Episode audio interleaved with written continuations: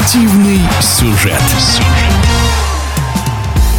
Самолетный спорт современной России – это экзотика. Дорогой, сложный, малопонятный. А между тем российские пилоты – законодатели мод в этом виде, безоговорочные фавориты европейских и мировых соревнований. Причем речь идет именно о летной элите, белой кости самолетного спорта, высшем пилотаже.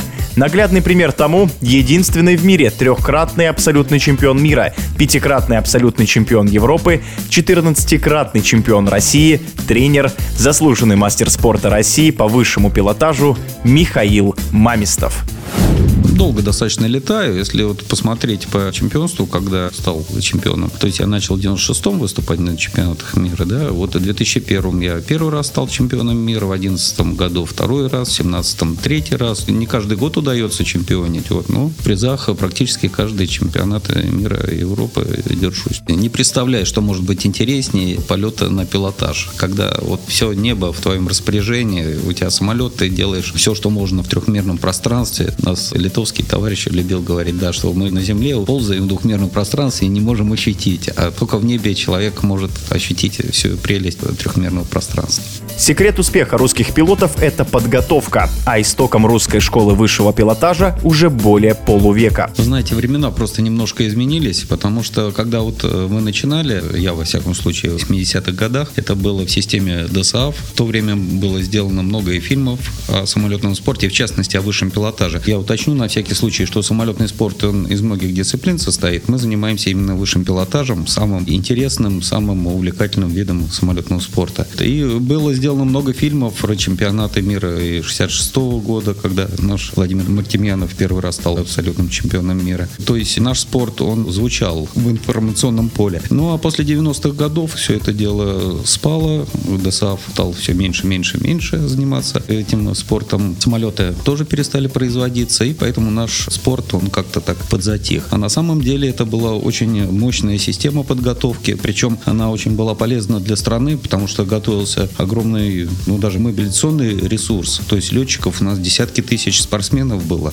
Это готовые летчики, потому что летчики, которые освоили высший пилотаж, они могут освоить любой летательный аппарат, хоть вертолет, хоть самолет. То есть это была очень важная тема. Но вот, к сожалению, после 90-х годов это все пришло в упадок, и сейчас мы, скажем так, на ошметках. Действительно, действительно дорогой вид спорта. Почему у нас массовость была, когда государство занималось поддержкой этого спорта, вот то, что я говорил, 70-е, 80-е годы. Потому что, конечно, без поддержки государства потянуть в больших объемах это невозможно. У нас же производились свои спортивные самолеты, это Як-52, вот в наше время это самая такая рабочая лошадка была, учебная парта, мы на них летали, взлет-посадка, конечно, то есть полет по кругу, это и по маршрутам летали, строями, и по приборам под шторкой, и по маршруту, и высший пилотаж, то есть был универсальный самолет. Но в начале 90-х его перестали производить, и вот только остались то, что произведенное тогда. Для самого высшего уровня это производились самолеты ну, сначала Яковлевские, Як-18, Як-50, а потом стали Су-26, Су-31. Это замечательные пилотажные самолеты. Первый раз чемпионом мира стал как раз на Су-31. Они все поршневые. Есть, конечно, и реактивный высший пилотаж, но самый интересный, самый энергичный это на поршневой технике. У нас подготовки техники и поддержания в рабочем состоянии уделяется огромное время, средства на это тратятся, потому что если ты едешь на машине или на любом другом средстве, если что не так, ты можешь на обочину остановиться, в воздухе такого возможности нет остановиться, призадуматься, то есть надо садиться. Поэтому, конечно, мы и со стороны летной подготовки отрабатываем, называется, действие в особых случаях в полете, да, когда остановка двигателя, там падение давления масла, топлива, там разные варианты есть, вплоть до покидания самолета с парашютом. Но чтобы это все-таки не случалось, конечно, надо следить за техникой. Проводятся у нас регламентные работы. Обязательно перед каждым полетом осматриваем самолет. Практически сами и техники, и заправщики, и тренера. Конечно, э, сложные работы, это есть инженерно-технический состав, когда да, проводятся там 50-часовые работы, там 100-часовые регламентные работы. Это делают специалисты. А вот такое текущее обслуживание, подготовка к полету выполняем сами. Когда государство этим занималось, то у нас было достаточное количество авиатехники. Сейчас это это только частники могут покупать эти самолеты. Государство немного помогало в 2012-2013 году, вот, приобрели два самолета на субсидии, а все остальное сейчас за счет частников. Ну и со всеми налогами, если привезти сюда хороший боевой такой чемпионский самолет, это 500 тысяч евро. Все, что знает среднестатистический зритель про высший пилотаж, это название нескольких фигур. Петля Нестерова, штопор, в крайнем случае бочка. Но на самом деле их гораздо больше. Профессиональные пилоты плетут в воздухе комбинации из тысяч фигур и их вариантов, рассказывает заслуженный мастер спорта России по высшему пилотажу Михаил Мамистов. В соревнованиях спортсмены сами представляют эти фигуры. И, конечно, каждый дома натренировал какую-нибудь такую ядреную вредненькую фигуру, которая очень сложная обычно, и ее презентует. И вот 10 фигур обычно получаются очень сложные. То есть такие, у которых своя изюминка есть. То есть очень сложно выполняется. И вот эти комплексы, они как раз состоят из 10 таких фигур. Там делается до 4 фигур для связки, потому что ну, надо по, по скорости там их связать по высоте. И вот эти комплексы как раз они и выявляют, кто есть кто. Надо в голове проиграть, надо дома продумать, какие фигуры могут быть. А их комбинации это не сотни, а тысячи и тысячи. То есть на вертикалях и такие вращения, такие могут быть, и на углах. То есть очень сложные наборы фигур бывает. И вот эти комплексы как раз они самые-самые интересные. И вот таких три комплекса мы летаем.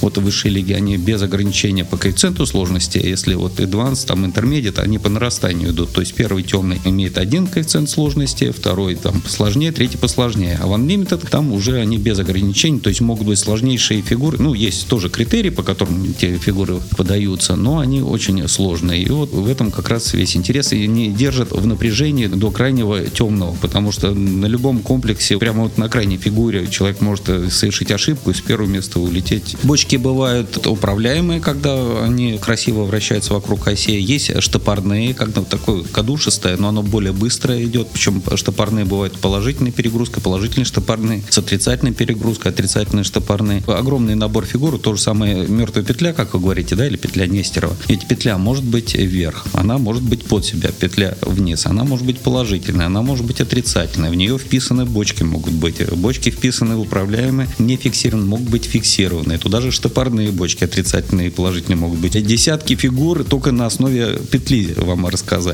Они говорят что на то, что вертикали там комбинации вращений могут и управляемых, и штопорных. Поэтому я говорю, тысячи и тысячи разных фигур комбинаций могут быть, и тот, кто заранее продумал, самые сложные тренировал, и потом это воплотил, еще не только тренировать, а воплотить и здесь, именно в конкретном месте, безошибочно, тот и становится чемпионом. Главные конкуренты россиян на международной арене, как ни странно, французы. А зрелищные турниры наподобие Red Bull Air Race к высшему пилотажу не имеют никакого отношения, рассказывает Михаил Мамистов. Причем, вы знаете, интересное дело, они в свое время переняли нашу систему государственной поддержки. У них большая часть команды э, состоит из военных летчиков, они на полном государственном обеспечении. И как только вот государство включилось в их поддержку, они начали быть очень серьезными конкурентами. И с 13-14 года они у нас вот командную пальму первенства перехватили. И сейчас удается, я имею в виду про самый высокий уровень, про Unlimited. Если в Advance, Intermediate, там наши ребята впереди планеты всей, но вот на самом высоком высоком уровне всю жизнь боролись с французами, сейчас они зачастую нас опережают. Red Bull, да, это шоу в основном. Там есть, конечно, спортивная составляющая, они летают на время, соревнуются, но мы занимаемся другим видом самолетного спорта, мы занимаемся высшим пилотажем, это именно фигуры интереснейшие, которые мы можем делать в трехмерном пространстве. Там, э, особенно вот в начале Red Bull, когда организовывались, э, там даже выступали летчики, которые высшим пилотажем не занимались. То есть одно дело по горизонтали, да, быстро, на скорость, скорость, гоняться, но не выполняя такие сложные фигуры. Поэтому это совершенно другая область. Да, наверное, интересное действие. У нас, да, Сергей Рахманин там тоже летал, он из высшего пилотажа, член сборной, двукратный абсолютно чемпион мира, то есть очень высокого уровня летчик и летал. Но мы сейчас этим не занимаемся, мы занимаемся именно вот нашим высшим пилотажем. В эфире спортивного радиодвижения был трехкратный абсолютный чемпион мира, пятикратный абсолютный чемпион Европы, 14-кратный чемпион России, тренер, заслуженный мастер спорта России по высшему пилотажу Михаил Мамистов. Спортивный сюжет. сюжет.